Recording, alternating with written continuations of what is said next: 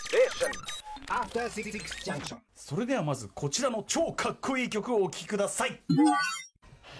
はいということで、えーこれはどなたのどの時代の曲なんでしょうか、えー今夜のゲスト T グループさん教えてくださいはい、えーこれはですね、山口百恵さん。はい声がねの歌声は完全に山口百恵さんそうですはいあの今目覚めた子供のようにという。あの、1976年の彼女のあの大ヒットアルバム、あの、横須賀ストーリーの B 面の1曲目なんです。なるほどえはいあの作詞してるのが、えーあ石原慎一さん、うんで作曲家佐瀬純一さん純一さん、はいでへアレンジャーが船山元樹さんという、もう豪華なメンツで作なられるほどた作品ですはい、そしてこれがやはり当時にしてめちゃめちゃ画期的な一曲というそうなんです船山さんの仕事として、ということでこれ後ほど詳しくじゃあそうですね伺えるわけですねはいよろしくお願いいたしますよろしくお願いいたしますえー今夜の特集テーマはこちらですアイドルダンスナンバーアレンジの開拓者編曲家船山元樹の70年代楽曲をディスコ視点で聴く特集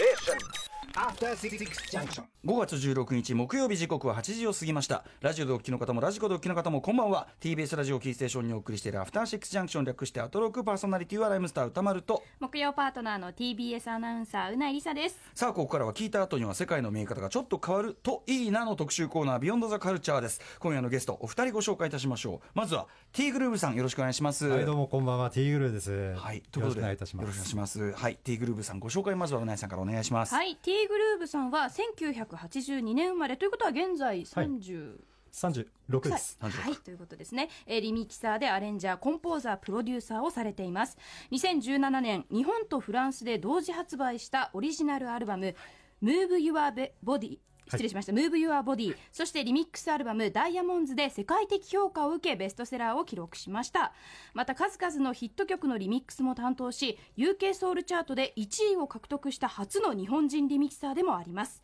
ちなみにこの番組のライブダイレクトコーナーでライブしてくれました久方達さんそしてジーリナさんのリミックスなども担当されています、いかっこよかったいやーなんかす紹介されると恥ずかしいですねいやいやいやいやいやもう最高 ですよまたいやいやいや主に70年代から80年代のディスコソウルミュージックの掘り起こしをライフワークとしてされていて自称ディスコ考古学者ということなんですねそうですね、あの自称じゃないんですよ、実際のところは。あの、前回あのゲストで出てはいいらっしゃった吉岡正治さうんうんんと、あと DJ オッシーさんに、はいあの一緒に番組ご一緒した時えにえ名付けられたんですあよ。命名されたというそう事す象ではなくええあの某ちょっとあの国営放送局の9時間ぐらいあるあ長あい今番日は組で、一日あのなんちゃらなんちゃら侍ディスコ侍みたいな、はいはい、あそうですその時に、あの全然いいですよ NHK で全然あいいんですか、はいい、いんですか、はいもちろんもちろんあはのいディスコ広告僕もラップ三昧やってますからはいああそうなんですねあよかったなるほどなるほどそうなんですそれからなんです、はいえええー、とディスコ考古学者具体的にどういうことをするそうですね僕はあのもうディスコレコードをめちゃめちゃ集めまくる人間なんですけど、ええそれで結構データベース化して、うんでそれがなんか話が広まってそれからコンピレーディスコのコンピレーションの監修をやったりとか、うんうん最近ですとあの結構ライナーノーツ書いたりとか、はいあとはレコードコレクターズさんとかで記事書かせていただいたりとか、結構いろんなことやらせていただいてますね、ライター的なことなるほもど。というか、まあ、70年代80年代の、えーディスコソウルミュージックの掘り起こしをしているというこそうとでですすかね。はいはい、そしてもう一方ご紹介いたしましょう。はい音楽ライターの池上隆さんですよろしくお願いしますおよろしくお願いし池上まさん、すはい、池上さんのご紹ご介じゃ紹あま介た。させていただきます、えー雑誌「ミュージックマガジン」や「レコードコレクターズ」などで執筆をされていますまた日本の70年代から80年代のシティ・ポップやディスコソング AOR などいわゆる和物に精通されていて今夜は T グルーヴさんたってのご希望でアドバイザー的なお立場でのご参加をお願いしてありますはい、はい池上さんよろしくお願いします。よろしくお願いしますなん。かあの池上さん僕と一緒に撮った写真先ほどねそうなんで拝す見したよん。ですけどあれはどこのあれですかねあちれょっと失は礼してしまいました4、5年くらい前だと思うんですけど、はいあの某ダチチ T シャツというのを作ったバンドの、ええはいええもうあの一緒にスクービードゥはいはいその時のえっ、とバックステージですね。はい、あ、はいスクービードゥライブにじゃあ僕らも出演した時はいですかね、そうですそうですそうであす対バンで、はいあなるほどそれで DJ 陣と一緒に写真撮ってるというあそうですなるほどねいや狭い世の中ですねまあねあの好きな音楽がねやっぱり近いですし、まあ、僕らもともと大学あのライムスター組んだあの大学のサークルの、ええまあ、ギャラクシーっていうのはソウルミュージック研究会で、はいはいはいまあ、先輩方は完全にソウルディスコミュージックの,、まあ、あのエキスパートが揃っていたので。あの先輩方、多分僕も結構知り合いがはい、多いですよね、まあジャムジャム細田さんとか、ジャムさんそうはですいあね DJ アイスとかあの辺ですかねやっぱね。松尾清さんとかですよ松尾ねさん松尾さんはギャラクシーじゃないんですけど、あ違うんですねはい、まあでもパイセンでございます。はい、ということであの本日はいろいろ解説をよろしくお願いします。はいメデよィろしくお願いアします初出演なんです。え、そう杉な山さんで、すあらま、よどうしたらいいもんですかね。いやいやもうこの感じで、あこの感じでまあ、あの、喫茶店な感じでですね、喫茶店で、喫茶店で好きなレコードの話をしてる感じで、はいそんなじゃあはいそれでもしくはソウルバー的な感じで、ああいいですねやらせていただければ、はい。お酒が欲しいですね。えーなんあ、か全然、買ってこさせましょうか、これ。はいあ今日はの今日はシラフで頑張ります。日本酒飲ませると危険ですのであいやあなるほど、ですねちょっとね、はい暴走するという可能性があります。はい、ということで、まあ、あのどんどん解説を伺いたいんですが、本日は T グルーブさんとその池上隆さんと一緒に、えー編曲編曲家、船山元樹さん、まあ、船山元樹さん、もちろん現在もね、バリバリ現そうです役で活躍されてますけども、船山元樹さんの特に70年代楽曲を振り下げていく、それがその船山さんのお仕事、やされた仕事が、まあ、その後の、まあ、j p o p というか、うんそうで今すのね音楽像に非常に大きな影響を与えているというような話ですかね。そうですね。あの本当グルービーな曲をたくさん作る方なんですよ。だから70年代はまあ歌謡曲をグルーブグルービー化したという意味合いで、うんうんうん今回もう結構いろんなディスコ作品作ってるので、ええその中の一部は好いきな曲を紹介できればなとはい思ってます。まあ、もうさっきの山口百恵さんだけでもね、おおって感じだったんで、いはやい。ーまだまだすごいですから。そうです。曲を聴いて解説聞くの楽しみでございます。ということで、えーお知らせの後本編スタートです。 After Six Junction. さあ、ということで、えーここから改めてですね、えー冒頭でもかけた山口百恵さんの今目覚めた子供のように、えーこの曲の後半から曲終わりの部分をちょっとですね、えー改めて、ちょっと番組的というかですね、私あの、まあ、ウィークエンドシャッフル時代からですね、えーやったある、あると有名な特集というかね、それ以来ちょっとあの、ミュージシャン内では非常に実はもう、なんかもう、なんていうの一般名詞化したというか、みんな普通に使い出してしまってるんですが、あの、あのドラム、あの特徴的なドラムのあれが出てきますので、皆さん注意してお聴きください。山口百恵さんで、今目覚めた子供のようにの後半部分です。はい。ということで、先ほどちょっとお気づきになりましたでしょうかね。えーウィークエンドシャッフルのですね、あの、まあ、自分たちでもあれですけども、えー2017年ですね、えー我々のライムスター DJ ジンさんとスクービードゥのドラマーモビーさんが、えーまあ、やった特集で、あの、要するにドラムフィールのダチチチっていうね、そうそれなダんですチよチチって、この、このドラムフィルが入る曲って超かっこいいよねというところから、まあ、ダチチチ特集というのをやったんですねで、そこからあの歴史を掘り下げてってですね、そのダチチチというドラムフィルの、まあ、ルーツといっても、もうまあ、あの、確定しましたけど、バーナード・パーディさんという、まあ、超有名ね、まあ、フそァうンでキすーねなドラマーえーで、まあ、コンピレーションアルバムまでできてしまったという、まあ、そのダチチチというフィルなんですが、今の山口百恵さん、今目覚めた子供の夢の中にもやっぱりそう。入ってましたね、フィルがめねちゃ。めちゃダチイチ乱舞してましたね。ダチチチっつってね、入っもうてそいれをまし聞たか。せたくてもこう、うんもうこの企画を僕考えたと思うんです ね。ありがとうございます。ははいい。ということで、まあ、そのダチチチが入ってるということは、やっぱりそのグルービーなそうです、えーファンクサウンド、はいソウルミュージックサウンド、ベースになっている曲というのは間違いないですよ ね。そうですなのであの当時やっぱこれ制作されたなんかいろいろインタビューとか読んだんですけどええもともとこれラテンディスコフィリーソウルとかあうのんディスコをまず作ろうとして、んもう曲線項で作られた曲らしいんですよ。あ、そうなんですね。当時だって歌謡界って大は体い詩先というか、そうだなっんたでりすすること多いんじゃないですか、やっそぱうり。なんですでもこの曲に関してはもう初めからもうディスコを作ろうってうん。いううん目的で、あのもう、まあ、その当時流行ってた MFSB とかのフィリーソウルだったりとか、はいうんあのラこのそううんサルソウルとかあのはいラテンディスコみたいなの流行ってたじゃないですか、うんうんこ76の年ス。トリングスのねそうこの使い方とかベースのこうなんか進行の感じとかやっぱ完全にそれですよねそうなんですよだからも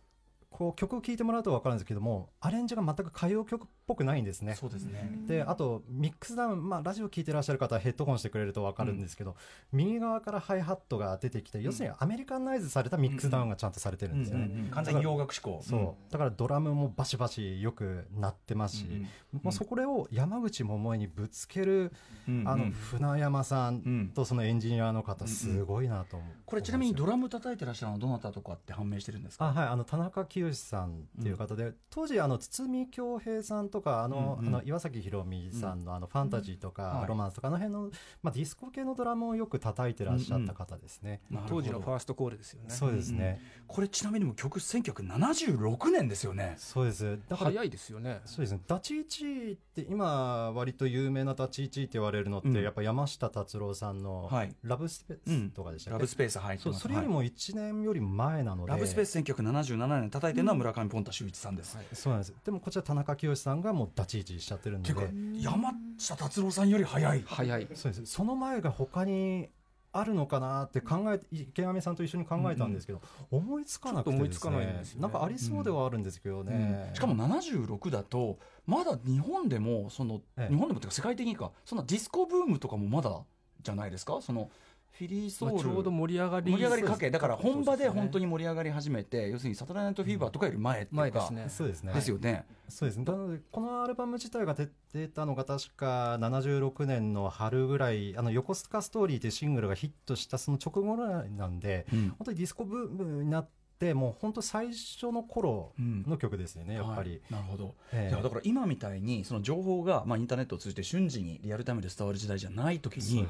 なぜこんなすごいかもう本格的なサウンドの曲が完全リアルタイムにそうですね。できちゃったのか船山さんとちょっとだけあの、まあ、メッセンジャーでやり取りをした時にやっぱディスコがとかソウル結構影響されてたらしくて、そういうのをやはりあのスタジオで結構実験とかしてであのアイドルにも提供したりとかやっぱりされてらっしゃったそうですね。なるほど、んこれやっぱり池上さんから見てもこれは相当そうですねやっぱ当時のアレンジャーの方とかフィリーソウルに影響されてる方はすごく多いんですね、うんで主にストリングスをあの参考にしてるという方が多いんですけども船山さんはもうリズムとかグルーブもかなり取り入れてる感じありますよあのねそうなんですよもうドラムとかも R ・ヤングってご存知ですかね、うんうんはいはい MFSB のドラマーなんですうけど、んうんうんうんディスコビートを作ったっていう、はいはいあのドラムドラミングをうんうんうんもう模してると言いますか、はいそれを日本のこの歌謡曲山口百恵に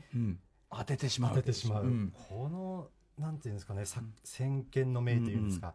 あとあの曲先って聞いて僕すごい納得しました、そのこそうふわりが歌のふわりがもうあの絶対このグルーブに合わせて出るふわりでしょうと思ったそのうなんでですで B メロで、うんあのオープンハイハットが来て、はいはいみたいな感じがもう完全に洋楽のうん作りなんですね、ね。はいええ、ということでこの辺りのね、えー詳しく伺っていきたいと思います改めてゲスト、えー音楽プロデューサーでディスコ考古学者の、えー、T グルーブさんと音楽ライター和物に精通していらっしゃいます、えー、池上隆さんでございます、はい、よろしくお願いいたします、よろしくお願いしますさあということでここからい前編後編2部構成で進めていきましょう、はい、まず前編はアレンジャー船山貴樹とはあ失礼しました船山元樹とは、はい後編は70年代の船山楽曲をディスコ視点で聴き直すとなっています、ということで今夜の特集中後ろにかかる BGM は全て船山さんの編曲した楽曲となりますので、はいそちらも注目して聴いてみてください、ははいいもうぜひガンガン行きましょうぜひ聴いてください、うんでは早速前編いきます、とにかく黒いアレンジャー船山元樹の活気性とはこれはあの黒いってのは黒いあれですよあの黒い交際とかそういうことじゃないですからねとにかくあのブラックミュージックソウルフルな、うんもしくはフそうァですねンキーなフィーリングがあるというね、ブラックミュージック的な、えー感覚があるというような意味でございます、詳しい中身は特集を進めながらまあ伺っていきたいんですが、まず、えーそもそも船山元樹さんどんな方池上さんからちょっと解説お願いします、そうですねまずあのまあ、編曲家とは何かってまそうですねあの確か歌に謡曲における編曲とは何かということなんですけれどもあの歌謡曲ってやっぱり歌を聴かせるので、作曲家作曲家はメロディーを作る人、うんで、うんそれ以外の音を作る人が編曲家だと思っていただいていいんじゃないかなと思います。メロディー以外の音要素というかそうですね、うんあのそうですねバックトラックすべてそ,、れとあとイントロですね、うんイントロも実は編曲家の方が作っているものがかなり多いです、うんうんはい、僕以前あの前やってた番組で、まあ、かなり初期なんですけど、えー、と編曲家っていうのは映画におおいては監督みたいなものでその作曲作詞作曲というまあ脚本というのがあったとしたらあーそれをどういう映画にするかははい編曲家という監督にかかっているそうですというようなこねとを言ったんです、まあ、そんなようなそんなような感じで全体の色合いとかどういういう楽器を使ってどういうふうに響かせて。うんそうですね、その通りだと思います。と思います、はいその通りですね構成とかもまあ編曲家の方が考えるということですよね。ということでそんな船山元樹さんご紹介お願いします。改めてはいまあ、その編曲家の中でもあのとにかくもうあの歌謡曲聴いてる方だったらまず名前は絶対知ってるだろうというくらい,、うんあのもうレコードを見ればもうとにかく船山元樹という名前があるというくらいのヒットメーカーですね。はい、でもともと、あのーまあ、1951年生まれということで、えー、と早稲田大学にあのいらっしゃった時に、はいあのビッグバンドをやってたようなんですね、うんあの当時あのブラスロックとかあのそういうのが流行ってる頃で、はいえーまあ、70年前後ぐらいだと思うんですけれども、うんうんまあ、その流れで、えー、とまず楽器をあサックスやられてたんですね、うんうんはいそれでそのあの大学の先輩がヤマハに、あのー入られたらしいんですね。はいそれでその先輩がまあ仕事をするときに、うんじゃああの後輩のビッグバンド使ったらそしたら録音簡単にできるじゃんみたいな感じで連れて帰ったらしいん ですよあの学生使えば安いじゃんみそたれいなもうまさにそれです ね、はひどいな。はいうんうんい、そこからヤマハに入って、はいで当時のヤマハってあのポップコーンっていう、うんうんあのーまあ、うんうんコンテストがありまして、それの始まった頃だと思うんですけれども、まあ、要するに素人の方がこう曲を書いて、はいそれを譜面が譜面にメロディーだけ書いて送ってくるんですね、うんうんもそのままだと演奏できないんでバックをつけなきゃいけないと、うんうんその編曲というのを、うん当時あのヤマハにいたアルバイトにみんなやらせてたうんへえそうなんか編曲講座っていうのもなんかヤマハの中でああってありますねでその中のなんか第一期生だったらしいんですよね、船山さん。あ船山さんはね違い行まってしたないです違いましたっそれはあのネムのあれ三重県の勘違いネムのやつですねそれでああれの勘違い先輩の萩田さんとかですねあ勘違い、はいすいません。なるほどうんでもまあそういう勘違そいしうましたいうようなあれがであってはいその今言ったあの萩田光夫さんという、うんうんこちらもあの編曲家のまあ大第アレ一ンジャー人者、ははいいなんですけどもその方がまずそこのヤマハにいてうんでその後に船山さんがなんとなくこう連れてこられ、うんそこで編曲のアルバイトをするようになり、はいでその萩田さんのあのアレンジした譜面とかをはい学びながら独学で、へえそれでどんどんどんどん曲をいっぱいアレンジしていって、はいそこからプロになっていくというな感んじかんでいすね。きなりだからそのもう現場最前線にいきなりぶち込まれちゃったみたいなまさにそれですねね感じですねなるほど船山さんだからそういうコンテスト用のものをかなり大量にやってるということよですね。要するにそのいきなりね素人が作ったメロディーをなんとかかっこよくプロっぽく作り上げなきゃいけないっていうある意味訓練としてはいやもう最強っていうか最強ですね。うんみたいなことをまあそうやってどうこううん実力を重ねていかれたとは。でとにかくそのプロの編曲家として活動されてからまあもうとにかく代表曲上げきれないですよね。そうなんですよね。めちゃめちゃちゃありますよね。でデビュー、えー、と編曲家としてのデビュー曲が、あの中島みゆきさんのデビュー曲で「あざみ城のララバイ」という、うんまあ、有名な曲なんですけども、はいその後にあの同じ中島みゆきさんの「時代」とか、うんうんいい曲ですよね。はいであとはあの特にあの船山さんという名前が有名になったのがはい澤、田研二さんの「勝手にしやがれ」ですね。うんうんあのイントロやすやばいってうんね、でも実はそのイントロはあれ船山さんじゃないんです違うんですそうだかだだだえですあかれはあの、はいあの作曲したやばい名前がパッと出てこ ないーえー誰でしょう 最近ねちょっと固有名詞が出てこないあの、特有のあれがあるんですけども、うんそれすごいわかります、はい僕も出てこないんですよね、あでも作曲の中には入ってたやつなんだあけどとあれもともとついてうんうんたあれ、なるほどイントロだったんですけども、へーまあ、これがあそうのなんでレすねコード大賞を取りまして、うんでまあ、あの当時知ってた方いらっしゃるとももう分かると思うんですけどもあの澤田研二さんテレビに出てこう帽子を投げる、はいあーもうあれでもう大ヒットしまして、はいまあ、そこからもうあのアレンジャーの第一人者としてどんどんどんどん仕事が舞い込んでくると、うんはいでその後がこれどこまで読んだらいいですかねねえちょっとねありすぎてただそのやっぱりちょっとこうダンサブルなっていうか例えばあうんのトシちゃんのハッとしてグーとかそうですねまあ名曲だしさうん郷ひろみさんのお嫁おさ嫁さんんばとかうん少年隊仮面舞踏会これもそうだし CCB ロマンティックは止まらないこれもそうなんですねそうですあとトシちゃんのいつばとかっけえそうなんですよこれとかねうんとかまあね中目美穂さんついてるね乗ってるねとかやっぱダンサブルですよねダンス部なの多いですね、ウィンクの寂しい熱帯魚もそうだ。はい、あ、勝手にしゃべる大野勝夫さんです。はい大野勝夫さそうですん、これはも失う礼有し名な方をちょっと申し訳ありませんでした。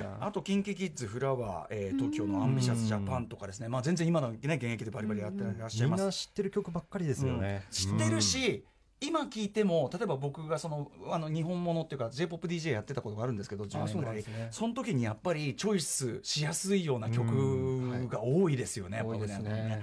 でちなみに、えっと、レコード売り上げアレンジャー別のでいうと、歴代2位という歴代2位ですね。 1位はやっぱ小室哲哉さんとかありますけども、2位船山本樹さんで3位が先ほどから名前出てる、えー萩田光夫さんということでで4位が堤恭平すごいですね。すごいですね。さあというようなまあ華々しい経歴なんですけども今回はその、えー船山さんの長いキャリアの中で特にやっぱ70年代の楽曲に注目する特集です。ティグルさんなぜこの70年代に注目されたんでしょうかまあそうですねあの僕自身がもうディスコが大好きでしょうがないっていう、うんまあこともあるんですけども、ええなんか割と船山本樹さんってあの80年代以降の大ヒット曲とかうん結構特集されたりとか、うんそこで語られることがすごい多いんですけど、うんあの70年代とかだと、まうあ、んやっぱり「迷い道」とか「気まぐれヴィーナス」とか大ヒット曲、うんまあ、そっちではな語られることも本当多いんですが、ええディスコっていう目線で語られることってほとんどなかったなと思ったんですよ。あーなるでほどまあ、僕自身あの船山本樹さんの好きな曲っていうのはほとんど、まあ、歌謡曲もそうですけども、うん全部ディスコ歌謡なんですね、うんうんだからそれだけをあの特集した番組やりたいうんうんなうんみたいなことをずっと話をしていて、うんうんでそれで今回、うんまあ、この機会いただけたんで、じゃあもうそれだったら船山本樹さんのディスコ縛りで70年代に限定して話したいなと思って、うんうんうんそれで、はい、うんやはりその70年代の船山さんのじゃあ仕事というのが、はいはいそのそれまでいわゆる歌謡曲の、そうですねえーはいっていうところにこうなんていうかなダンサブルな地を、ブラックミュージック的な地を注入した、まあ、パイオニアと言っていいというようなことですかね。そうです歌謡曲をもう思いっきりグルービーにした立役者の一人、うんうんうんでと言っても間違いないと思います。で今のね、その例えばあのアイドルソングとかって、まあ、ダンサブルなチューンとかあってディスコ調だったりって、うんまあ、普通にある意味、こう一つのパあのテンプレートとしてあるじゃないですか、まあ、それの一つのもう形をフォーミュラを70年代に作ったというかそうです。いうようなことですよ原ね。型を作ったイメージですね、僕からすると。うんはい。はい、しかもその向こうさっきのね山口百恵さんがそうだけど向こうの最先端音楽形態なわけじゃないですか、それをリアルタイムで異常なクオリティでもうやっちゃってるっていうか。そうなんです。当時なんかレコーディングエンジニアの松本豊さんっていうあのうんうん松本、作詞家の松本隆さんの弟さんがいらっしゃるんですけども、はあまあ、その方あの当時ディスコの、まあ、ミキシングエンジニアとして有名な方なんですけども、うんうんはいやはりあの、まあ、日本の和製ディスコのうんプロジェクト、例えばオリエンタルエクスプレスってあの堤恭平さんがやってはたい、プロジェクトだったり、ファンキービューローだったりとファかンキービューロー、ディスコ系のエンジニアとかも結構やら、うんうんその人と一緒にあの船山さんでうんあのグルービーなサウンドをかなり研究をしうんてうん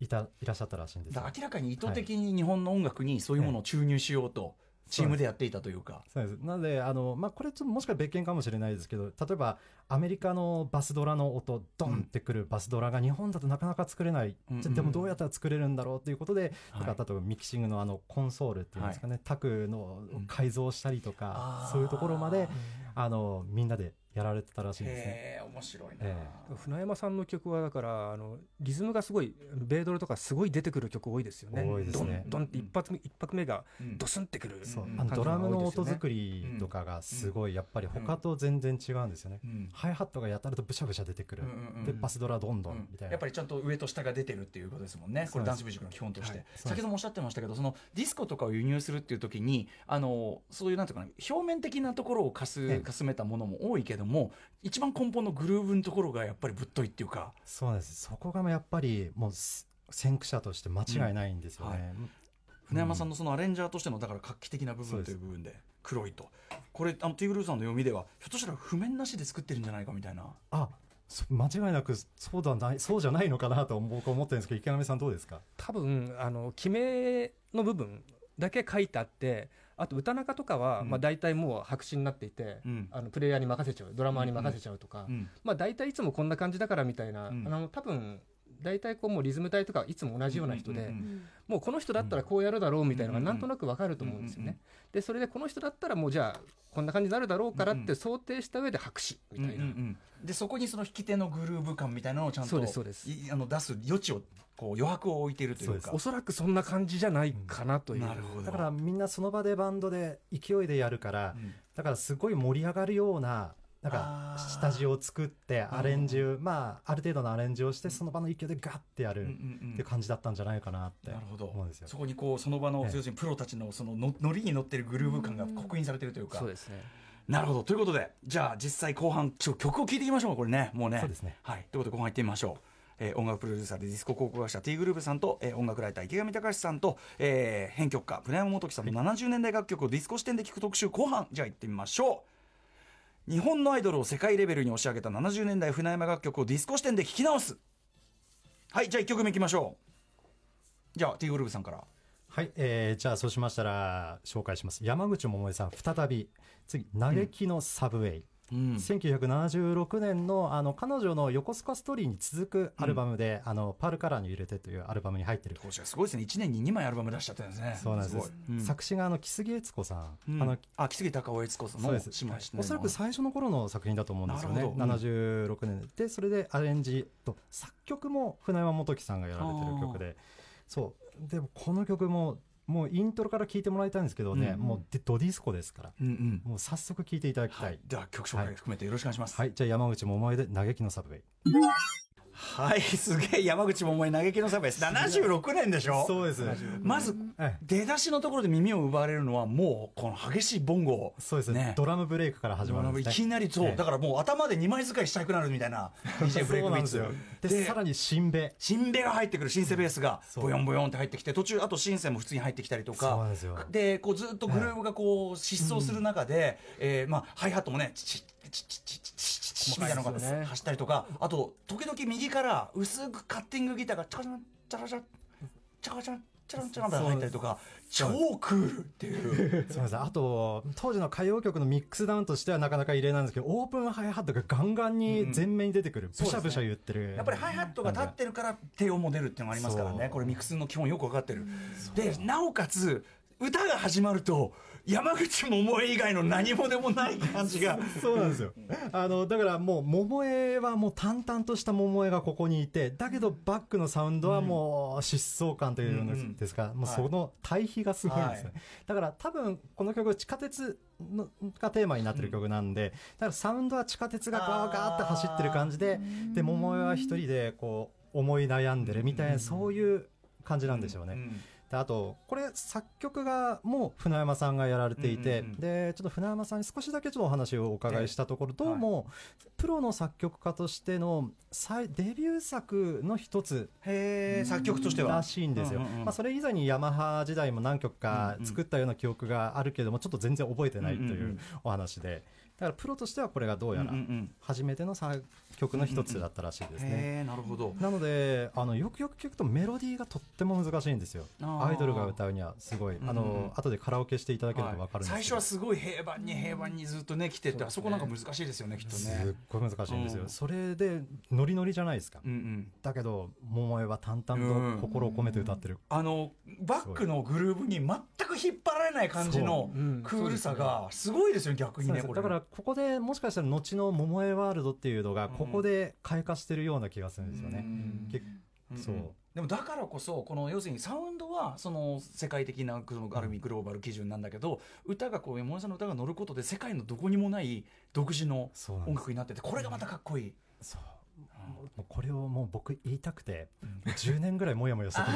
です よようやくこうこういう公共の場で言えたみたいな感じはありますね。池上さん的にはやっぱこれは凄まじい曲ですか。これはすごいですよね、まあ、この当時の桃江さんってアルバムではちゃんと音楽的なものを作ろう、あうのんいわゆる歌謡曲のヒット曲を狙うのとはまた全然違う、んちゃんと音重視のものを作ろうっていう傾向はこうのんうん頃から始まったのかな、そうです。 76 76年年、そうですね。横須賀ストーリーが大ヒットしてからですでね。その辺はあの、あの川瀬さんと一緒にプロデューサーの、んあーはい、一緒にその辺をこうどんどはんいどんどん音作りを進めていっうんて、うんまあ、アルバムがどんどんどんどんそれでエスカレートしていくんですよね、この後も。あそうですねかっこかっこよさが。そうはいディスコかあっこより、レゲエあり、うんあロれやってッるクあり、何でもやってますよ。 CBS ソニーですもんだからやっぱり CBS ソニーは後のあの聖子ちゃんもそうですけど、そうですねやっぱり洋楽的感性を日本の音楽にヒット曲に持ち込あむことまさにそうでですねどんどん革命していくのはやっぱ CBS 当時のそうですソニーね。ね当時勢いありましたからね。い、やーすごすぎはいといったあたりでじゃあ次の曲いきましょう、はいえー次は何でしょうか次はですね、多分意外なのかわかんないんですけどね、うんファンキービューローっていうディスコプロジェクト、和製ディスコのプロジェクトがあるんですけどもね、それの、まあ、有名な曲で、クラピアハントケダ、はいここれれあの1977年の、まあ、和物ディスコとして結構有名あの、えっそうと、ですライムベリーっていうねあの、はいアイラアイドルラップグループがサンプリングとかしてましたけどそうですね、はいうんそれ実はアレンジが船山元樹さんなんですね、うんあそうなんですね船山さんの作品なんだ、そうあんまり語られること少ないんですけど実は船山さんの作品でして、うんうんまあ、これはやっぱりき聞いていただかないと、と思ってはい用意しましたんで、ぜひでちはょっと聞いてみま行しきょうましょう。えあ、曲ファンキ紹介ーあすみません、はいファンキービューロークラップハンズうなぎさん、これ普通に聞いたら洋楽かなって思っちゃうでしょこれ洋楽じゃないんですかこれは、だから一見ね、そそうですの海外のバンドがやったディスコに見せかけた日本のグループというかね、日え本日初本の方がじゃあ売ったいや、まあだからその日さっ本き日本人です。日あ日本本人人なんですかそうですミュージシャンも日本人プロデューサーも日本に住んでる外国国人の方がうん日本のプロデュースにより歌ったわけじゃなくて完全にもう日本の方そうでがすで歌はあのアメリカからやってきたですねマッサージ師なんですけどマッサージ師。 マッサージ師のあのミッチー・ブラックマンという名前で、まあ、芸名はミへーミッチーさんになってますけど、本名ミッチーブラはックマンラリー・アンソニー・なんちゃらさんっていう人で、今、調べてええあの大阪今、大阪にえ、いらっしゃるの住んでらっしゃるらしいんです けど、どこまで調べてるんええ当さ時すマが考ッ古サ学ー者ジ。師マッサージ師で、なんか彼女が日本人で、それで一緒に来日してきたところを捕まえたと。へええあのまあ、この作品ってあの堤恭平さんが「オリエンタルエクスプレス」っていう、うんうんあのセクシーバスストップとかで有名な、あの和製ディスコのうんアルバム第1弾ーうん。やったんですけど、そのはい第2弾として、はい。あの当時ビクターのあのハッスル本田さんという方、うんうんまあ、日プロデュ本ーサーうん人ディスコプロデューサーの、まあ、第一人者ですね、その人があの手掛けた、はい。まあ、 2番目のプロジェクトなんですけどね、まあ、今だとやっぱもうディスコクラシックの定番みたいな感じで定そう着でしすてるんねですたけど、だこれふ僕あの船山さんの仕事だって知らなかったですこれあ本当ですかでやっぱねさ今あのクレジット確認しても、えっと7インチアナログの盤の上にアルファベットで書いてあるだけなんジャックでです、えねだからこれ意外と気づかない人多いんじゃないかな気とづか思なっいでてすよねえ、だからあんまり語られてないなと思ったので、うんうんちょっと今回やっぱり取り上げなきゃなって、うんでこれ自体はですねこれあんまり知られてないんですけど、うん本当はアメリカだとサルソウルからリリース予定だったらしいんですえー、じゃあもう本家本元からだからサルソウルとそのリリースの話をどうも進めてたらしいんですね、うんうんハッセル本田さんが。だけど、ちょっとまあ、うまくうんまとまらなくて、ちょっと流れてしまった。へえじゃあひょっとしたらそのサルソールのそうなんです中にクラッペハンズ入ったかもしれないんだしかもリミックスもしかしたらトム・モールトンがやったかもしれなわわそれすごいな熱いですよねああ知らなかったい。そうなんです。だから、この曲で船山元樹さんは世界進出するかもしれない。してなかったというイフがあるわけですそうねなんですよ。はい、じゃあどんどんいきましょうちょっとね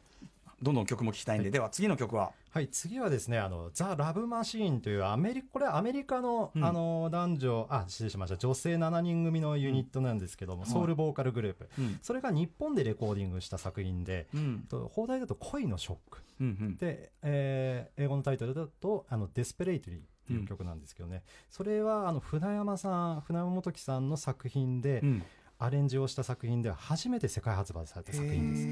ーまずは曲を聴いてはいいただきましょう「ラブマシン恋のショックはい、えーザ・ラブ・マシン恋のショックというね放題ついておりますが、これこれ今実は聴いてるバージョン非常に貴重なバージョン」そうなんですあの今回あの聞かせお聞かせしてるのはあの全米でリリースされたあのブッダというレコード会社があるんですけども、そこから発売されたあの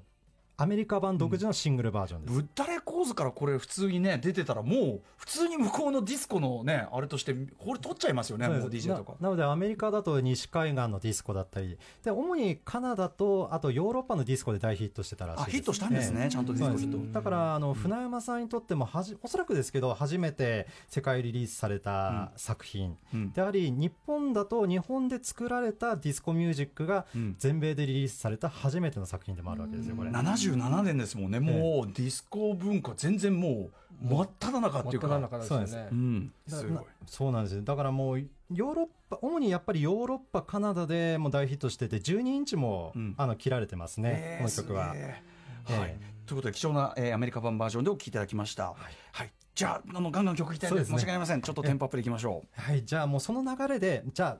あ、あのー野口五郎、聞いていただこううかな。ん、野口五郎さん、えーあのー野口五郎の「女になって出直せよ」ってすげいえうタイトルだな1979年このれ曲なんで作すけ者ど、ね、悪友さんのもねこそうやっぱりねあの味が濃いっていうね、ええうん、で今まで船山さんって日本でずっと、あのアメリカンナイズされたサウンドいっぱい作ってきたじゃないですか、ここで初めておそらく初めてだと思うんですけど、うんうんロサンゼルスに行って、はい船山さんがアレンジをしてディスコミュージックを作った本場でしかもじゃあ本ミ場でュージシャンたちも結構地元のというかそうなんですよあのーミュージシャンすごいですよこれドラマーがですねジェームス・ギャドソンですよおおギャドソン来ちゃったはいあとベースが誰でしたっけマイク・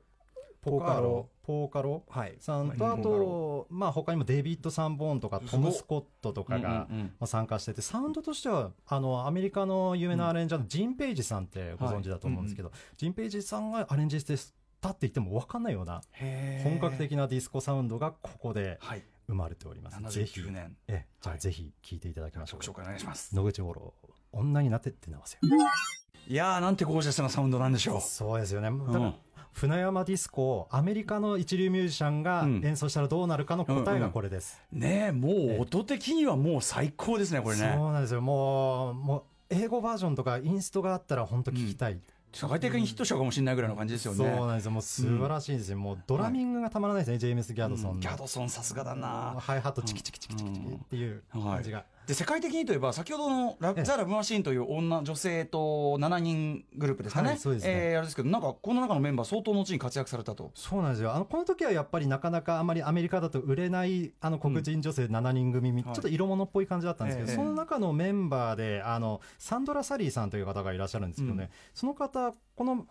あのラブマシーンを辞めた後で、ソングライターとして大成功してるんですね、あの例えばアニタ・ベイカーとか、うんうんマライア・キャリーあの、マライア・キャリーだとあの「We Belong Together」っていうタイトルの曲があるんですけど、あれでグラミー賞を取ってる、えへーあと他にもボビー・ウーマックも手がけてますねへ意ーな外な。そうなので実はもう有名人うんうにんこの後なっちゃう、後に成功する方も含んでいたという。わかんないもんですね。えー当時はミラクルズの前座で日本に来日して、んうんでその忙しい中を日本でレコーディングをしてたんですけど、はいその後大成功なるほどね。はい。といったあたりでちょっとね、い、ろんなエピソードこう広がっていきそうなんですけど、ちょっとお時間が来てしまいまして。あっという間ですねあっという間なんですね。いややーでも面白かった、どれもしね、ちょっと全然知らなかったこともありまありますし、えー改めて70年代、この船山本樹さんのです、ね、楽曲が、まあ、現在の例えばアイドルのダンスナンバー、与えた影響というのは、T グループさん、いかがでしょやっぱりあのダンサブルな作品をもう一般的なものに持ち上げたっていうところはやっぱりう、うん、重要なんじゃないですかね、うんうんうん僕としては。要するにマニアックな黒人音楽ってなんかやっぱ日本ではずっとね今でこそ普通の人みんな聞くようになってますけど、そうですねマニアックな感じしてたけどもそうじゃないものになったと。そうですでもうサウンドがどんどん派手になっていった、うんうんまあ堤恭平さんも、まあ、ディスコを取り入れてましたけど、それをまたさらにうんド派手にして盛り上げ、日本の音楽業界をグルービーに盛り上げていってくれたうんうんうん立役者、うんこれが船山本樹さんだと僕は思ってます。日本のだから音楽がある意味こうガラパゴス化しないでこう進化し続けられた原動力でもあるかもしれないかそもうしでれすないまさにその通りだと思います、はい、池上さんいかがですか、あの派手さっていうのがすごくありまして、うんもう何やってもいいんだなっていう。うんうんもう新しいものをどんどん取り入れて派手にやってそれをアイドルに歌わせて、うんまあ、そういうことでどんどんどんどんこうはあの派手なサウンドっていうのがもう80年代になって増えていくんですけども、やっぱり歌謡曲の締めっぽいところがどんどんどんどんなくなっていったのは、うんもしかしたら船山さんの影響っていうのはうんあるかもしれないでいすやね。ー絶対あるでしょうね、だってこれだけのヒット曲がねあるわけですからね。まあ、そういうのをアイドルとか一般的あの人気の人たちに歌ってもらうことによって、そのリスナーの耳も超えさせていく確かに進化したっていうのはあるかもしれないですねでそういうのを聞いて育ってるからダンスミュージック好きになっちゃうっていうのは絶対ありますもんねありますそうなんでね。なので船山さんからもうどんどんいろんなディスコミュージックだでいろんなサウンドに、うんまあこう接していっていった、いっていったんじゃないかなと実はね気づかずにね思いあまっすたと思います、はい、ということで最後にですねええもう一曲今回の特集に関連して聴いていただきたいと思います T グループさんはい、あの、は僕あの一応ご存知の方はご存知だと思うんですけどリミキサーをやっておりましてですね、まあ、今回あの一昨年にあのビクターディスコトレジャーズというあのコンピレーション、うんディスコのコンピレーションを作らせていただいた時に、はいあのファンキービューロの先ほど聞いていただいたクラピアハンドのですね、あの16トラックのマルチトラックがないのかなっていう話を聞いたら、あるあった、あったんです。で、それを取り寄せて、リミックスさせてもらったんですね。はいまだあの発売はされてないんですけど、ええうんあの前回あの、ここでゲストでうんうん出られた吉岡正治さんのソウルサウチラウジっていう、うんうんあのイベントやってるんですけど、そこで初披露したリミックスを、あの今回、貴重なえ、あの16トラックから起こしたリミックスを今回うわー持ってきましたんで、すぜごいひ。はいあこまだ発売されてないんで、ここでしか聞けないですすごい超貴重音源ははいい、では曲紹介お願いします、はい、ファンキービューロー、クラップヨハンド、T グルーブリミックス、どうぞ。さあということでまだ発売前の貴重な音源でお聞きいただきました、今その当時のねあのえこれはマルチトラックのはいテープの、えっ、とそのあれですね Q シートというかそうでどこすねに何の音が入ってるかっていうええこれすごいっすねあのマスターテープのあの箱のあのちょっと画像をん持ってきたんですけどね。すごいですねよく残ってましたねあこーれ全スタジオ A ななので当時のアルファのスタジオでレコーディングされた作品なんですけど、その Q シート持ってきたんですけど昭和52年ええ1月11日って日付がありましてね、そうです1月11日にレコーディングされたそうですすねごすぎです、ええ歴史的資料でございますまさに考古学、ありがとうございますはい、ということで、えーもうあっという間の時間来てしまいました。このね、えーはい曲に乗せて、ちょっとお二人からお知らせことなどありましたら、池上さん、まずお願いします。そうですね。僕まあ雑誌でいろいろ原稿を書いてるのでそれを見てくださいくらいしか、ねレコはいいーデいですィがレコードコレクターズとはいはかいミュージックマガジンとかですはよいね、レコードコレクターズ、ミュージックマガジンあたりで書いておりますので、よろしくお願いし池上ま隆す。さんの原稿、ぜひね、皆さん読んでいただきたい。そして、えー、T グループさん。はい、僕は今あの、まだちょっと解禁できないんですけど、コンピレーションアルバム、結構ディスコのコンピレーションアルバム,、アルバムとかいろいろ作ってるので、まあ、もうそろそろ近々ツイッターなどで告知ができるかなと思うので、んちょっとツイッターをぜひほあどのフォローしていただけると。はい。えということでござよろしくお願いいたします。はい、ということで今日本当にあの貴重な音源も含めてですね、あのでもめちゃめちゃ勉強になりました。やっぱ船山本樹さんね、あの多分船山本樹さんの楽曲をもう一回聞き直したくなった方も非常にいっぱいいるんじゃないでしょうか。アルバムの中の曲とかやっぱ侮れないっていうかね、さらにね、アルバムの方が遊んでますからね。実はね。そうですね、もうこれを掘り起こしたら、今回はやはりちょっと王道を持ってきたんですけどね、もうこれ全部掘り起こしたら9時間ぐらいやらないと。だからあれですよ、だから一日ね、船山本木三昧でいけるっていうことですよあーもう全然いけねま。 NHK さんいかがでしょうそれらちょっと第2弾を。あもちろんこの番組でお,、お待ちしております。よろしくお願いします え。はいということでアイドルダンスナンバーアレンジの開拓者、えー開拓者編曲家船山元樹の70年代楽曲をディスコ視点で聴く特集でした、T グルーブさん池上隆さんありがとうございましたありがとうございましたティーグルーブでしたありがとうございました Station. After Six Junction.